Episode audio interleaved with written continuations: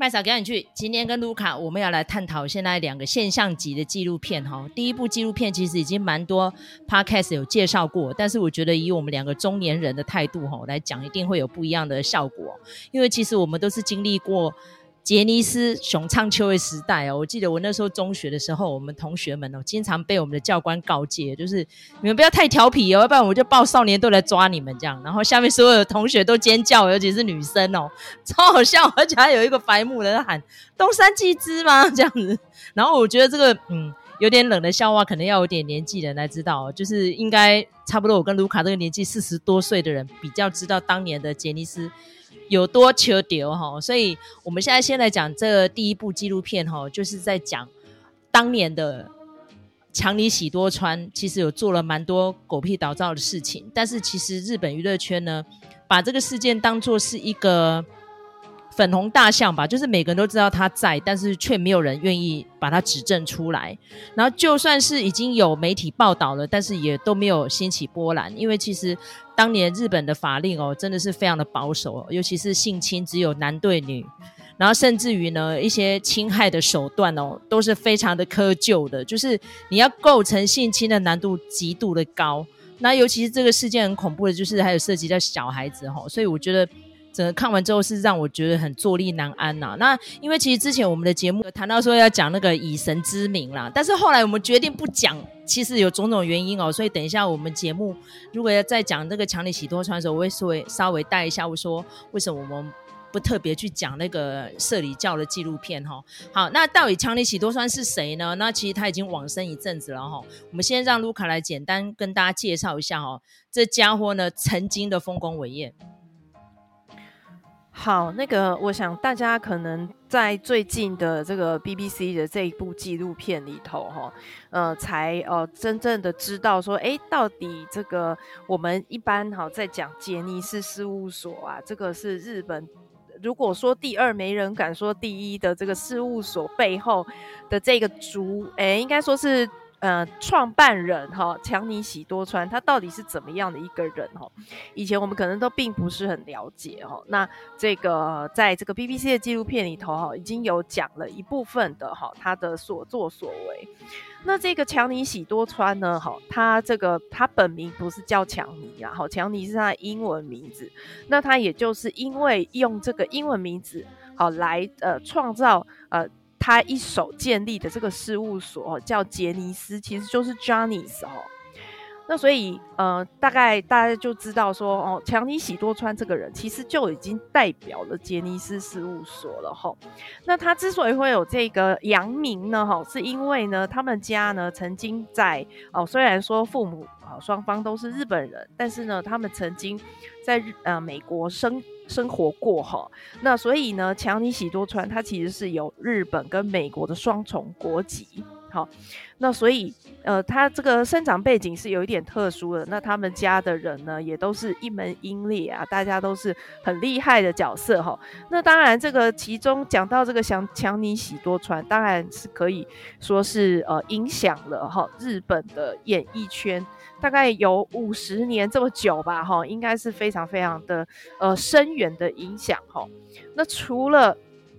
哦，他这个一手哈建立起这个杰尼斯事务所，那他这个手法呢，哈，也被呃我们现在最流行、最当道的 K-pop 这边哦给学走了，哈。就是这个我们比如说是 Super Junior 哈，好，或者是 XO 呃这些艺人。的这个事务所 SM 哈，这个李秀满呢，他本身好也是好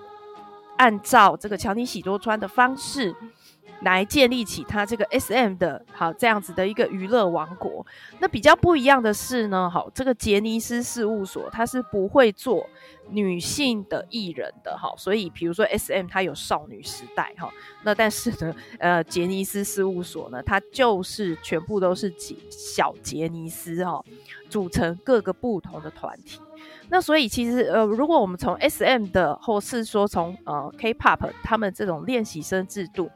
呃，就可以看出，其实这套制度就是整个的是把哈杰尼斯事务所他们那个从小杰尼斯哈到最后组成不同的团体出道这样子的一个呃过程哈，整个都模仿下来了哈。那呃，我其实我我对于哈杰尼斯事务所，因为我不是呃迷啦，我不是粉丝哈，但是当然也有一些其中有一些团体的一些呃个人的艺人是我很喜欢的哈。那当然，那个嗯，麦嫂有讲到，就是说，哎，我们小时候可能都多多少少哦，都会呃喜欢一些杰尼斯的偶像哈。那但我印象比较深刻的是。呃，那个时候因为艺播的关系，所以其实台湾是看得到 NHK 的节目的哈。那其实 NHK 呢，它在周末的时候，它都会有一个哈杰尼斯专属的节目，就里面出场的呢，全部都是杰尼斯的艺人哈，一首唱过一首。那他们的呃呃，他们的整整个架构就是说，呃。表演的好是已经出道的这些团体哈，就表演一些他们的歌曲。那后面呢，哈，就是由这些还没有出道的啊，正在接受训练的练习生，这些小杰尼斯呢来做伴舞哈。所以呢，呃，我觉得就是等于是说，呃，当你加入杰尼斯哈，成为杰尼斯的一员，其实呢，你在颜值上面跟你的这个呃。能力上面哈，就已经算是有一个呃基底的保证了哈。那不过呢，当然从小杰尼斯一路到出道，中间其实还是有一些过程。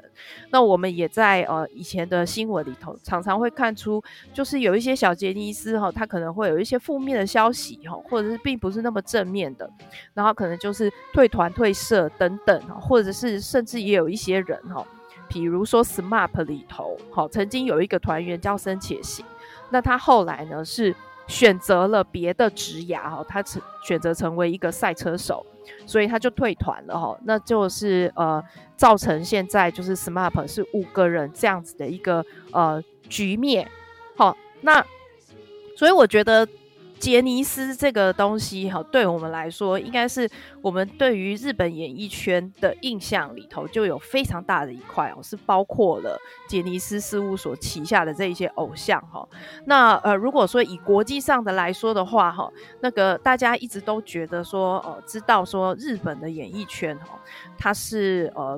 它的市场也是很大的。好，那在其中呢，杰尼斯的这些艺人。就是占非常非常大的一块哈，那甚至比如说像是木村拓哉啊，哦，那或者是说阿拉西里头的二宫和也啊，哈，这些人其实都有参加哈国际的呃演出计划哈。那比如说像木村拓哉，他就有演出王家卫的电影嘛，哈，等等的，所以他在国际上的知名度也不低。那也就造就了哈，这次这个 BBC 的这个纪录片，他为什么要来揭露这件事情？因为他觉得这件事情是非常重要的哈。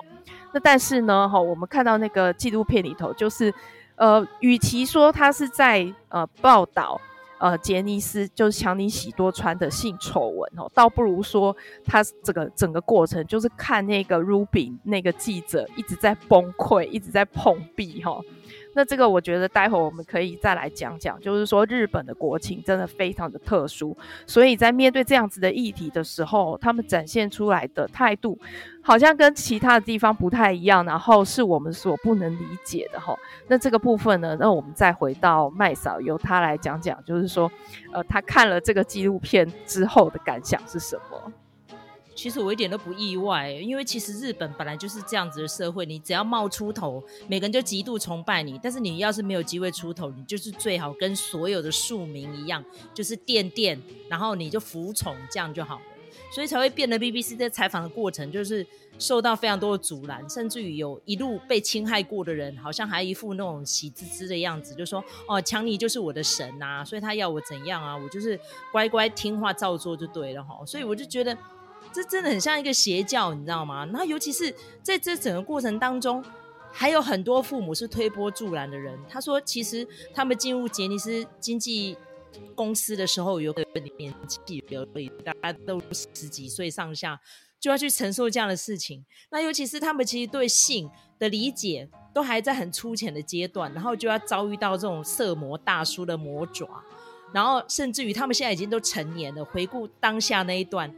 我只有看到有一个被害者，他是有那种很悲伤的感觉，但是其他很多人都不觉得怎样啊，说可能有的就是做公关了啊，然后有的可能就是去酒吧了，然后甚至于我觉得他们的人格上面可能都有一些价值观的偏差，可是他们都不觉得说喜多川对他们有做了什么不该做的事情。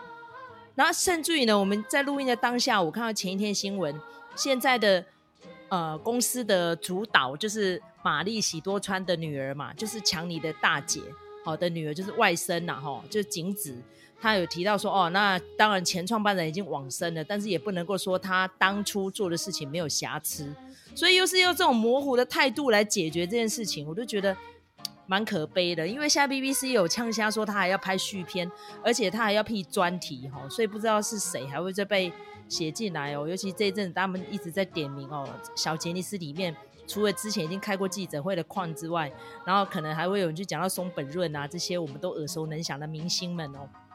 我觉得那个真的不只是一池春水，这个可能基本上是大海啸级的丑闻哦。这就只能够看说这个事务所该怎么处理这些事情哦。尤其是既然连事务所的外观都没办法拍哦，然后 BBC 很气，他说这是马路哎，这是公家的，为什么我们在这里不能拍？我就觉得你是有必要做到这样吗？然后再加上他们那种铺天盖地的去影响舆论的那些做法，我感觉就是极度的恐怖这样子。然后尤其签证 SMAP 解散哦，那解散也是涉及到他们高层之间的一些勾心斗角啦哈，因为最主要是。饭岛三治嘛，就是 SMAP 的一路带他们出来的的保姆，然后跟景子不合，然后最后就被挤出去了，这样，然后就造成 SMAP 里面只有木村拓哉留下来，其他人全部都离开哦，哇，那个时候真的很多资深粉丝们真的如丧考妣，就应该堪比当年的那个披头士解散的时候那样子的悲怆哦，所以有时候想起来觉得啊，真是无限的感慨然后。这日本的社会哦，再加上他们的艺能界哦，就这样被少数几个经纪公司这样垄断了。就像刚卢卡讲了，韩国其实也是这样如法炮制哦。那是不是就是要这样子的训练，才有办法缔造大明星呢？那那些大明星在这个成名的过程当中，又牺牲了什么呢？然后如果强尼喜多川今年没死的话，如果现在还活着，那是不是 BBC 这个纪录片就有办法推出呢？是不是要人死了之后，大家才敢讲真话呢？这些我觉得我们都还蛮值得探讨的哈。好，卢卡有没有要补充的？对，我觉得还蛮有趣，因为我当然也是有看了一些，比如说 Podcast 或者是 YouTuber 哦、呃，来讲这件事情啊。然后我发现其实呃他们的反应，我觉得大家的反应可能都跟麦嫂比较接近，可能跟那个 BBC 的记者比较不一样。就是说呃他呃 BBC 的记者他就觉得说怎么会有这种不可思议的事情，然后这个国家整整个都沉默后，那呃。甚至哈，就是说，在这个 BBC 的纪录片公布了之后，那他们就变成是说又有后续的案情了哈。那他有一个这个卡旺，这个呃巴西巴西籍的哈，就是呃日本人哈，那他就有他他就有整个的实名指控哈。那他就有讲，他就说呢，因为他是他那个时候可能对于日本国内的事情并不是那么了解，他就说，虽然他加入杰尼斯的时候，呃，他这个一九九九年文春就已经有报道这样子的性丑闻了，但是他其实是不知道的。他有说，假如那个时候主流媒体有报道的话，他就不会加入了吼。那我觉得这个就是一个，嗯、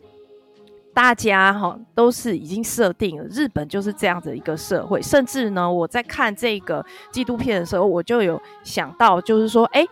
韩国哈虽然也是他们有很多的呃是，比如说呃练习生被欺压或被公司压榨，但是他们相对来说哦，那个呃比如说潜规则啊、被爆啊什么的。他们相对来说，粉丝等等的哈，他们都还蛮支持他们的偶像的。然后他们也会觉得说，哎，经纪公司这样子做并不好，所以会去检讨那个经纪公司。然后就变成说，经纪公司他必须要回应这样子的一个。指控哈，因为呃粉丝是他们最大的衣食父母嘛。但是这个事情呢，就是日本的文化真的太特殊了，所以就会变成像这样哈。那假设说你现在要去问松本润，或者是问木村拓哉这些人说，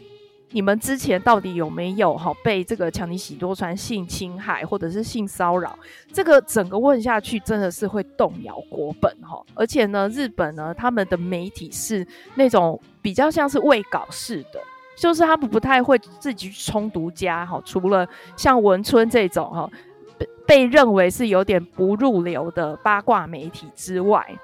几乎很少，他们都是觉得说哦，我们要谨守报道的规范哈。那那个呃，就是这些大的集团或者是这些大的势力，我们是不能得罪的哈。那很很很妙的，就是说我看到一个新闻是那个呃，就是呃，伦敦靴子的那个呃阿紫喜哈小纯，他不是就是一个很毒舌的主持人嘛哈。然后他自己有 YouTube 的频道，那他也好有讲到这件事情，那他就觉得说哦。很遗憾，没想到，呃，因为听了传闻很久，那没想到他是真的曾经发生过这样子的一个事情吼。那他说呢，他在 YouTube 频道上面评论这件事情，也没有跟他的公司吉本兴业报备过。他说，如果报备了之后，他们又限制他在 YouTube 上面讲这个事情的话，那他就会觉得说。感觉非常不好，所以他就干脆不报备，自己先讲哈。所以你看，一直到现在哈，二零二三年了，都还是这个样子。所以我觉得日本真的是他们那个社会哈，好，如果跟其他的国家比哈，跟其他的东亚国家比，那个从众性哈，跟那个结构真的是不可动摇，所以呃，不晓得会不会因为这样子的事情哈，外媒好来报道他们。哦，而让他们有一些松动呢，然后让这个事情有一些曙光哈，可以让这样子的事情不要再发生。我想这个才是一个呃，这些人之所以一直出来哈，提供自己本身经历这样子的最大的一个用心跟目的啦。你刚刚讲基本兴业的村谷，我就吓一跳。我说小村呢、欸，他已经算很大咖了，他竟然都敢讲这样子的话出来，表示他真的已经忍耐多久了，啊、你知道吗？对啊，对啊。想起来真的蛮悲哀的，而且我觉得日本社会这样的事情，从之前那个女记者被她的长官性侵的事情，然后到现在这个讲你喜多川的事情，然后再加上后续有没有办法继续追查出真相？我觉得这个啊，对，我觉得在日本当局应该很头痛啊，因为挖也不是，不挖也不是啊，你挖出来可能会伤害更多的粉丝，然后更不用讲明星本身，那你不挖是不是大家就要默认这样的事情？好，那个这就是。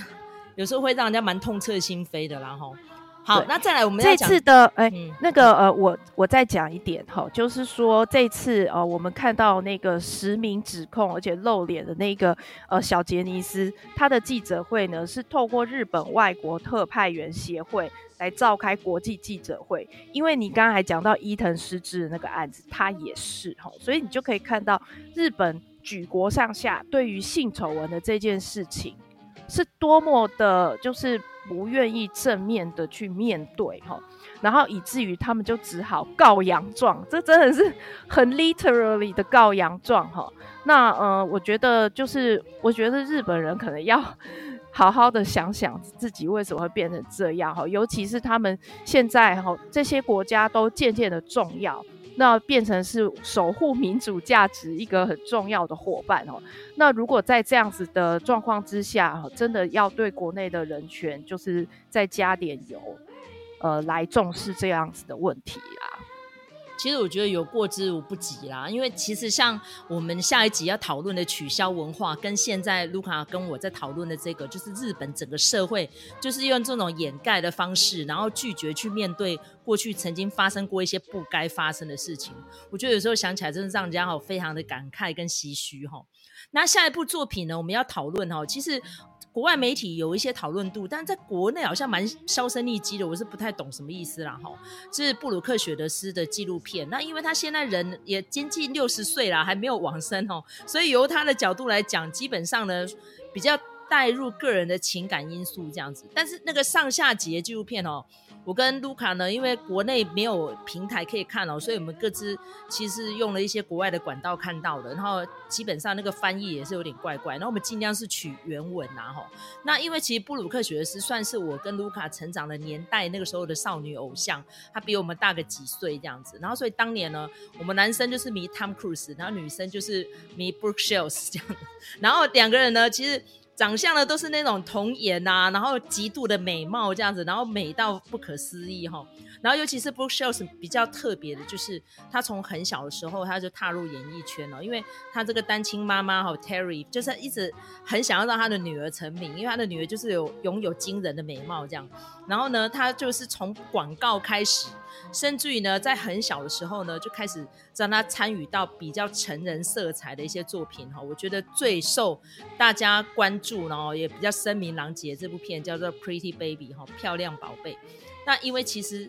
这个导演呢，路易马卢麦嫂个人是有在关注了，尤其是他前阵子一九九几年哦，九三还是九四，那个也是很声名狼藉的片子《烈火情人》哈。哎，这阵子竟然。被英国拿去翻拍成影集，我就觉得说，哇，这个题材再怎么样哦，很猎奇哦，这样的故事就是路易马卢超级爱的哈。然后当年路易马卢呢，想要把这个小说改编成电影的时候呢，那时候就讲说啊，这个选角一定遇到困难。他竟然不在自己的法国选角，他跑来美国选角。然后那时候呢，就从很多漂亮的小孩里面就选到了布鲁克雪德斯，因为那时候他已经非常有名气了，就是一个小童星、小小可爱这样子。然后他这个妈妈呢，基本上就是，基本上应该只能讲说不择手段哦，只要让女儿成名都好，推到风口浪尖都没有关系，甚至于让女儿去演妓女，她都没差。然后尤其是当年这个故事在描写的时候，其实是写的比较纯情一点，有点类似像是艺妓回忆录那样子，是在介绍。当下的文化背景哦，是讲当年的纽奥良哦，在上一个世纪初的时候，其实是有雏妓的。然后再加上，因为他们算是法国殖民嘛，所以那种异国色彩比较浓厚，就蛮凡尔赛风的。但是问题是，这样子的风气呢，哦，就借由一个比较纯情的一个摄影师，那摄影师是真有其人哦，由他的镜头跟角度来观看这妓院里面一切那种光怪陆离的现象，然后。他到底有没有跟里面的小妓女发展出感情呢？实际上，那个因为那个摄影师已经走了嘛，很早很早以前就走了，七十年前就往生，所以没有办法查证到本人。但据说其实是小说家有刻意去描绘，然后最后是摄影师的后人就被送了，然后说你把它写成像一个恋童癖吼，好像就是。迷恋洛丽塔这样子，那因为当年呢，刚好也有洛丽塔这个小说是俄罗斯作家写的哈，然后后来呢，过一阵子又有魂断威尼斯哈，又那又是另外一番故事了哈，所以好莱坞在四五十年前是非常露骨的，都会去描述这些。啊，雏妓呀，啊，要不然就是那种童妓的故事哈。那尤其是卢卡非常崇拜的朱莉佛斯特，他的成名作之一哦，《计程车司机》，他也是描述他是一个厨妓嘛，对不对哈？那听说当年《Pretty Baby》就是布鲁克雪德斯跟朱莉佛斯特他们两个年纪相仿哈，其实两个要选一个这样，那最后呢就各自在不一样的电影，而且都最后成为经典哦，去扮演厨妓。那有时候。哎，我们到了这个年纪，尤其是现在这种二十一世纪已经过了十几年，有时候想想觉得哦，真的蛮悲哀的。你要去想想看，为了要成就一个艺术成就，你就这样有点像是出卖女儿的灵肉，该不该这样做呢？但你不这样子做，布鲁克雪斯其实是演技平凡，他就是惊人的美貌。但你能够说哦，他有留下什么样的代表作没有？就是他小时候那些作品，然后后来就是他青少女的时候。还没有那时候，他说他其实刚来出京没有多久，但是不是很了解性啊什么的，然后就演了《蓝色珊瑚礁》，然后后来演了《无尽的爱》，其实这三部我都有看过了哈。然后事后想想说，我到底看到了什么？好像也还好呢哈。他就是那个很漂亮的肉体，但是你会说他的演出什么样的东西？再怎么样还是朱莉佛斯特比较厉害哈。可是呢，从布鲁克学的是现在都已经快要到一甲子的年纪了，来讲他那个过往的历程哦，想想。也觉得也好啦，大家总是要去检视那一段嘛，就等于是在剥削他啊。你看他后来他说他一直到二十二岁都还是个处女这件事情，就是因为他有写了一个自传嘛。然后他老妈就说你要特别强调这一段，哇，就开始上遍所有脱口秀，每个人都嘲笑他。那我记得我当年的时候应该是中学生吧，因为他就是个子比较高，腿长嘛，他不是像有些童星就停止生长，像朱莉佛斯特就是一个小小矮个哈，然后他就是一路非常的高，高到快一百八。他说他进去普林斯顿大学的时候才大一哦，他就鹤立鸡群这样，然后每一个人都在开玩笑说是谁可以去得到他的处女膜。我觉得啊，我要是他的话，我应该会长成一个非常奇怪的人吧。但是他好像还可以，还没有长成一个怪怪的人，只能说他运气不错，或是天性善良，然后家教还 OK 这样子，算是蛮严格的哈。后来呢，他的其实演艺生涯一直到呃二十五岁大学毕业平平无奇，到了三十岁去演了一个实境喜剧，他稍微有一点头角，但是也短短四年就被 cancel 掉。然后那个时候我还有去关注到他那个喜剧哈，叫 Suddenly Susan。其实演起来也没有特别啦，吼，所以只能够说他的人生最精华，好像就是被他妈妈出卖的那一段。所以说想想，真的又回到这个字，就是不胜唏嘘啦，吼。好，那不知道卢卡对这样子的现象，他的布鲁克学士的印象，你要不要分享一下你的看法？对，刚才其实麦嫂在讲的时候，哈，有讲到几个关键字，也是我的关键字啦，哈。比如说我在看的时候，这个纪录片的时候，我的确就是马上想到的，就是朱迪佛斯特，哈，就是像他们这样子的，呃，艺人，哈，就是从小就在众人的目光之下长长大，哈。那我就觉得说，他们其实非常可怜，就是一那么小小的年纪就要承受。大众的目光哈，那我想那个布克雪德斯哦，跟这个朱蒂佛斯特，其实后来他们两个都是进入名校嘛，哈。那当然，这个呃美国的名校，呃有的时候也不见得会看你学业成绩啊，他们有的时候也会看一些别的东西，这个我们就先不谈。但是我会觉得，就是说，哎，布克雪德斯相对来说比这个朱蒂佛斯特稍微幸运一些哈，但是呢，哦他的这个呃。他的这个呃演艺成就哈，也是相对来说比较逊色哈。那我就觉得说，呃，到底就是像刚才哈麦嫂说的，到底他的年轻的美貌成就了他，可可是呢，可能也是阻碍他前进哦，继续求取更好的表演的呃方式的一个阻碍。不过我觉得，就是刚才呃麦嫂也有提到《魂断威尼斯》，那呃我们其实也有看过那个《魂断美少年》那个纪录片，就是这个《魂断威尼斯》里面这个美少年的这个演员，然后他现在已经是呃一个六十几岁的老先生了哈。那呃他当然也是很过着一片有一片天呐，哈过着不错的日子。但是他也是有讲到，就是说他到后来就会变成说他根本不知道自己是什么，觉得很茫然。那我觉得，呃，如果我们从现在的眼光来看，哈，不管是这个喜多川，呃，一手建造的杰尼斯帝国，或者是哈。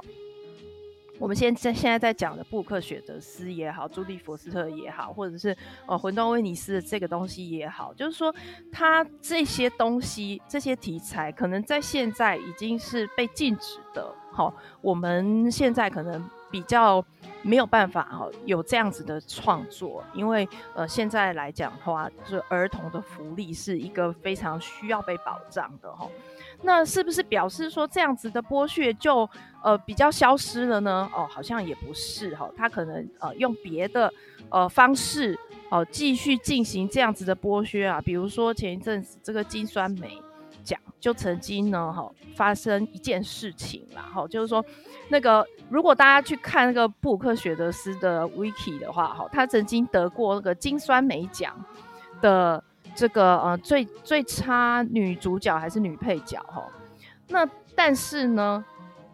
今年的金酸梅啊，她就是这样子的。她本来呢在最差的女主角里头提名了一个呃童星，那她呢就是呃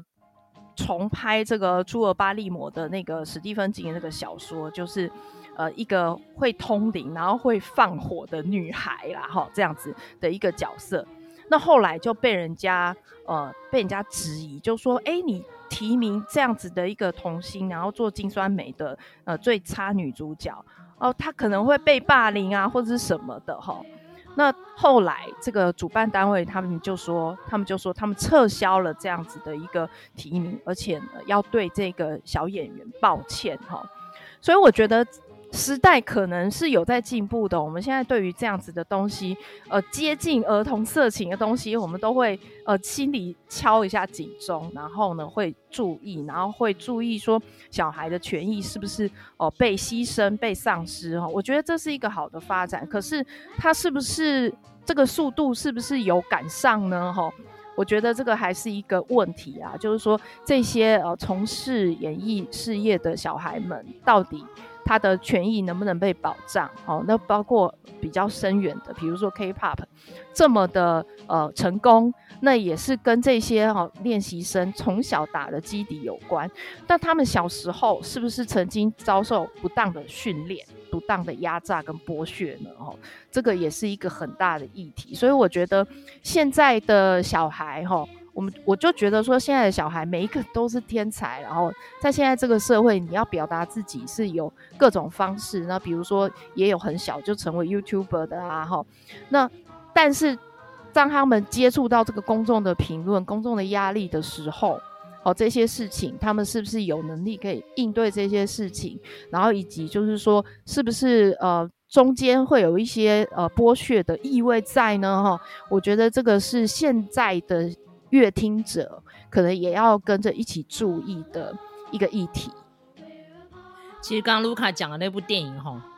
《Firestarter》那个之前旧版叫《势如破竹》，那女主角是茱儿·巴里摩。那巴里摩呢？那她就压力更大了。她不但是小童星哦，从 E.T. 就被她的干爹史皮博给发掘，然后她家族因为好几代全部都是演艺人员嘛，所以她其实在很年轻的时候就染上毒瘾了，整个人生就歪掉好几年哦，所以。他在这个布鲁克的纪录片里面，他也有出镜哦，他也有提到他的成长历程，有充满那么多的压力，他真的很佩服布鲁克还可以顺利的这样大学毕业啊，经历过一段失婚，然后现在婚姻很幸福这样，所以我觉得可能平淡就是福吧吼，那也蛮祝福。布鲁克雪是因为他现在好像女儿也出道了嘛，那现在有 Nepo Baby 又多了一位了哦。但是我觉得我们也是要是借由这两部纪录片来看一下说，哦，原来过往曾经发生这样的事情，那当然也是要汲取教训啊哈。然后我们也要顾全哦，各行各业每个人的心理健康的状态哈，真的不要对大家太有苛责。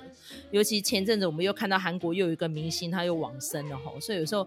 哎，看到这些故事哦，我就觉得说，真的是他们的压力太大了。然后，请大家都多一点包涵，多一点怜悯跟同理心哦。哈，OK，那如果喜欢我们频道的话呢，请在各大收听平台给我们五星评价，或是给我们留言，或是小小粮草，鼓励我们继续创作下去。我们就下次再见喽，拜拜。